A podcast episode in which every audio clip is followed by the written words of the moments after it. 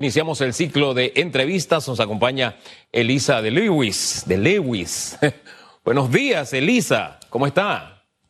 Buenos días, Hugo. ¿Cómo está? Usted sabe, en la batalla diaria, con mucha esperanza, con mucha fe. Oiga, y también recibiendo muy bien que eh, los hospitales privados se suman a este proceso de barrido de vacunación. Pónganos al tanto.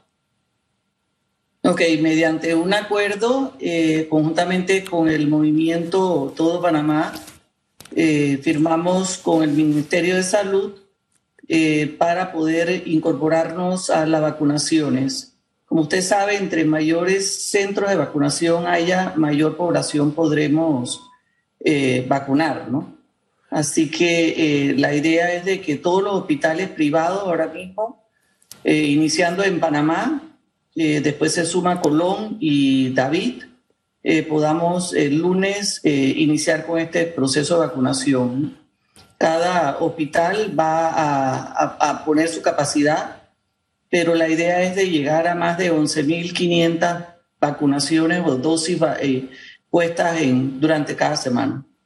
háblenos un poquito de los lugares y horarios donde arranca este proceso la próxima semana aquí en Panamá, como nos aclara. Ok, los horarios, cada, cada hospital tiene un horario un poquito diferente, pero la mayoría son de 8 de la mañana a 4 de la tarde, de lunes a viernes. Algunos sí van a, estar los sábados.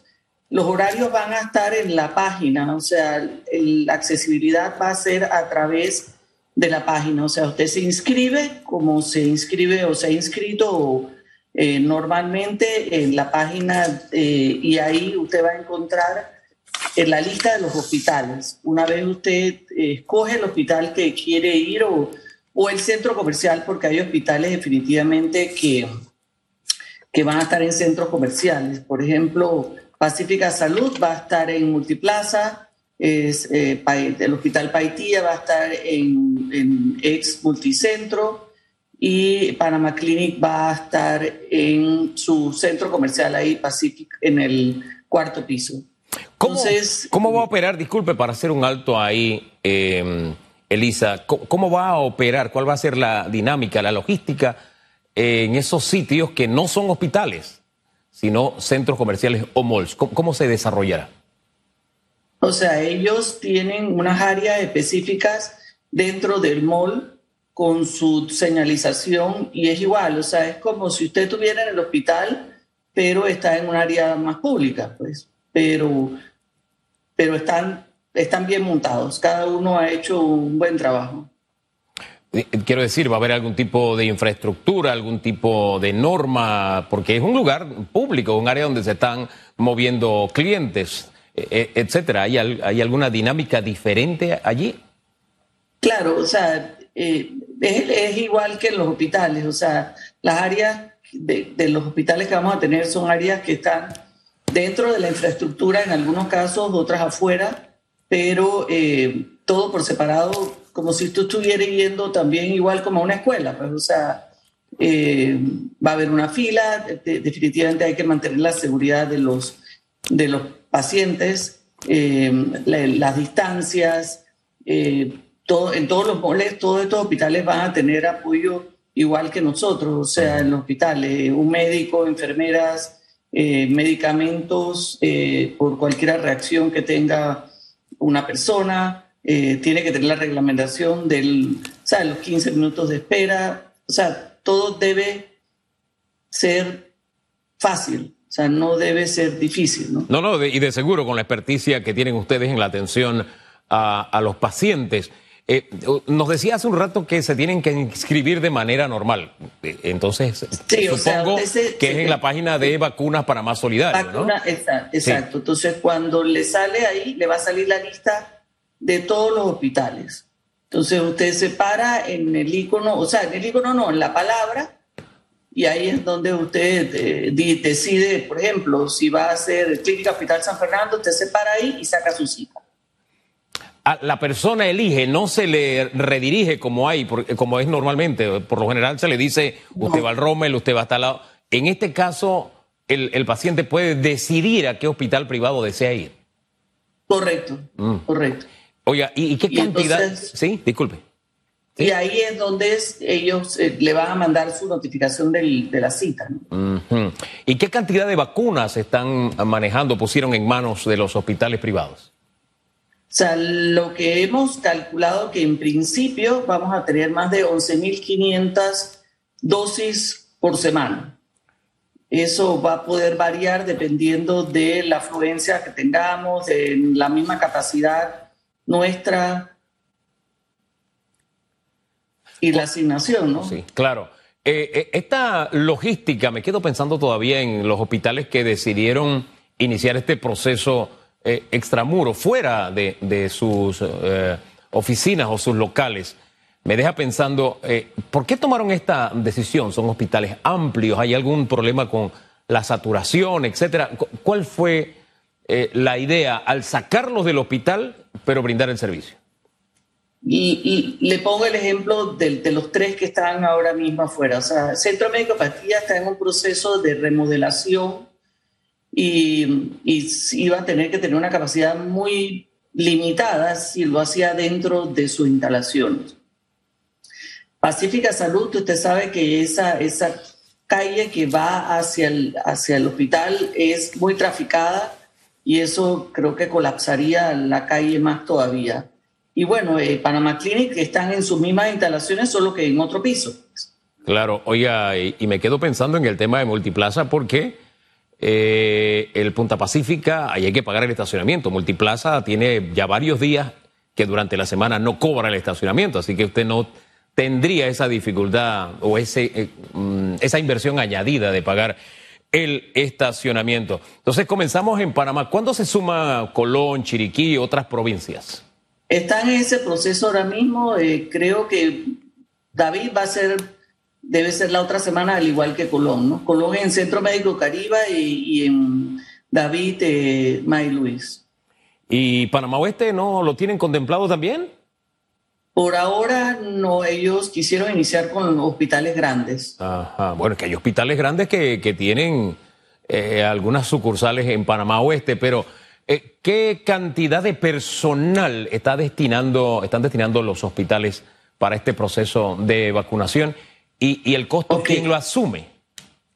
Sí, los costos del personal, las instalaciones, equipo de protección, eh, alimentación, todo eso lo asumimos los hospitales.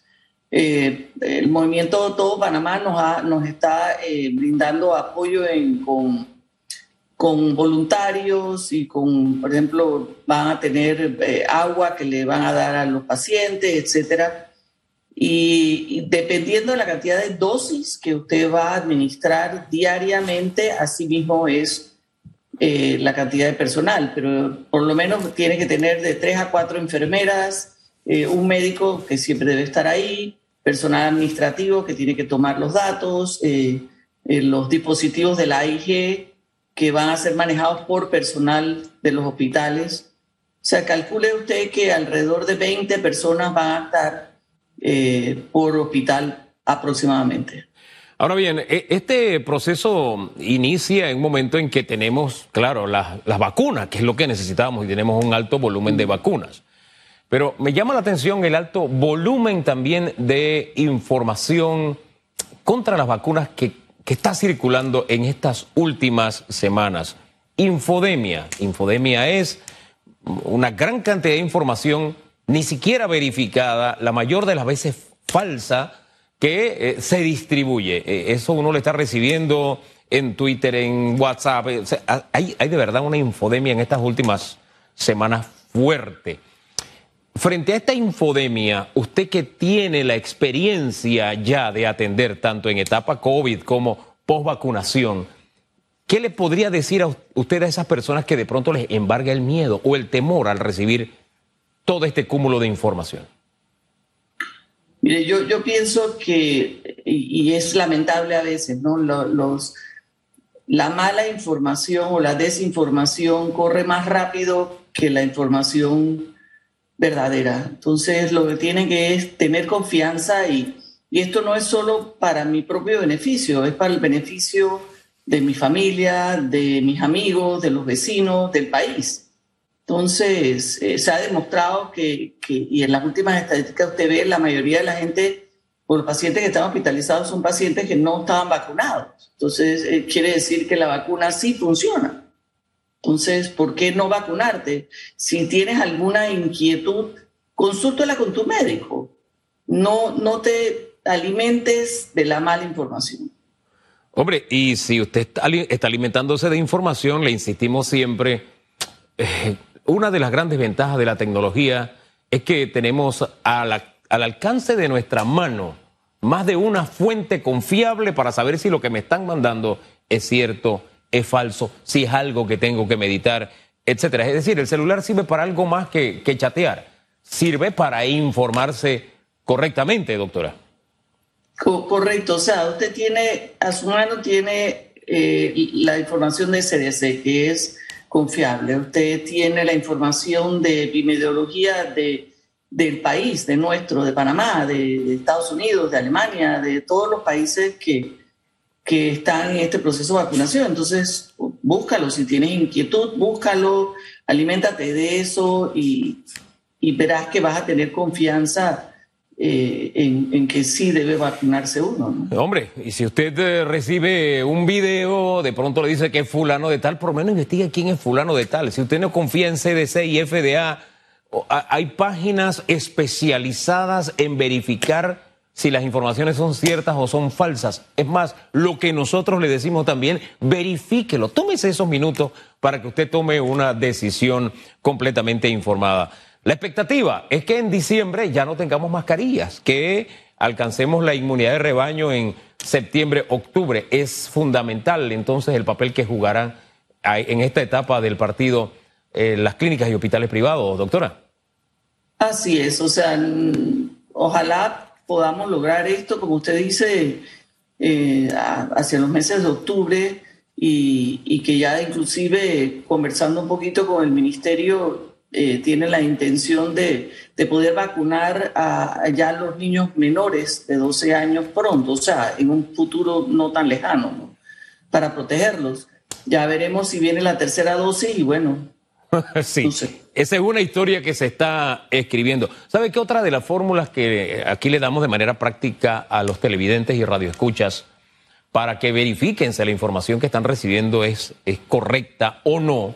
es que de alguna forma ya tenemos por lo menos vecinos, familiares, amigos, compañeros de trabajo que se han vacunado y le hemos dicho, oiga, fíjese cómo le va.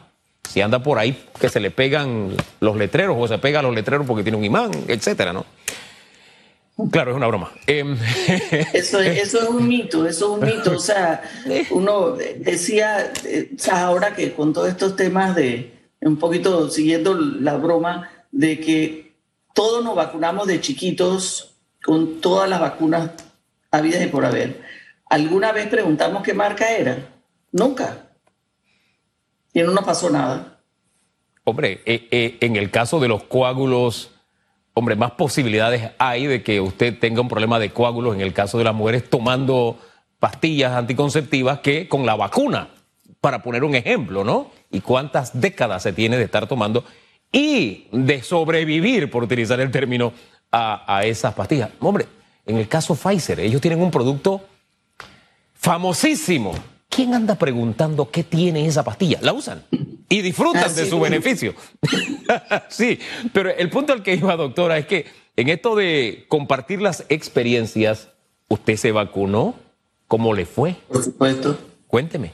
Por supuesto, me vacuné con dos dosis y además me dio COVID. ¿Así? Explíquenos eso.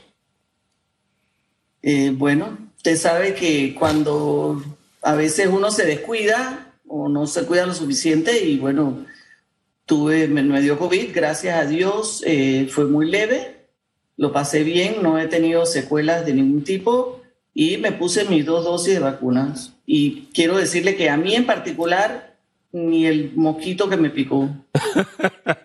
Doctora, ¿y, ¿y, esa a usted le dio COVID antes de la vacuna o después de la vacuna? No, no, antes. Antes de la vacuna. Y en el hospital, ¿qué experiencia tienen con las personas que llegan y dicen, yo me vacuné pero tengo COVID? O sea, definitivamente sí hemos tenido eh, personas que a pesar de estar vacunadas les ha dado COVID, pero en su gran mayoría ha sido un COVID leve. Un resfriado es lo que nos ha dicho, vamos a ver, para utilizar dos figuras públicas que han pasado por esta Cámara, el señor Blandón y el ministro de Vivienda. Los dos les dio COVID después de la vacuna y dicen, hombre, yo ni cuenta me di prácticamente. Pero en fin, cerremos con una invitación a, los panameños eh, para que acudan entonces a las clínicas privadas que se suman a este barrido de vacunas. Doctora. Sí, o sea, que ayúdennos a poder conseguir que la mayor cantidad de población se vacune lo más pronto posible. Como decía, entre más lugares disponibles para vacunarse, más rápido llegaremos a, la gran mayoría de la población. Y, y no le tenga miedo, Dale, protéjase usted y proteja a su familia, a sus amigos, para que, para que podamos tratar de llegar a una nueva normalidad. ¿no? Hombre, que tengamos un diciembre y celebremos Navidad distinta a la que acaba de pasar, ¿no? De pronto tengámoslo así como meta país. Gracias, doctora. Que tenga buen día.